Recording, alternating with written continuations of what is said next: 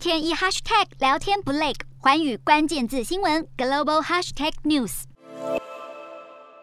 二十七号新增十六例本土感染，四十四例境外移入，没有死亡个案。国际疫情方面，日本新增超过七万两千多例，冲绳县单日新增超过八百例，疫情似乎有回温的现象。而目前东京都专用病房使用率下降至约百分之五十四。另外，日本全境重症患者总数超过一千五百人。南韩新增超过十六万例，有报道指出，由于疫情居高不下，医疗体系恐面临崩溃。目前已有近百分之五十的重症病床被使用。印度新增一万多例确诊，死亡超过两百四十例。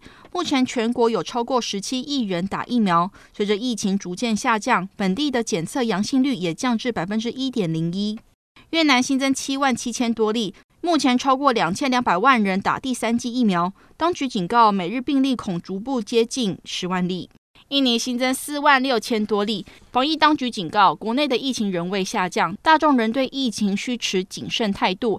而目前境内的检测阳性率超过百分之十八。中国新增两百三十九例，其中本土确诊有一百一十二例。广东疫情深受邻近的香港影响，单日新增四十八例确诊，占本土确诊例最多。美国新增两万六千多例，有外媒报道，拜登政府向国会报告，美国已经没有多余的资金来对抗疫情。英国新增确诊三万一千多例，单日新增死亡一百二十例。当局放宽防疫措施后，也表示过去为低收入户提供的隔离费五百英镑也一并取消。法国日增五万三千多例，虽然当局稍早宣布多个公共场所可解除口罩令，但火车、机场等仍需要戴口罩，且需要出示通行证。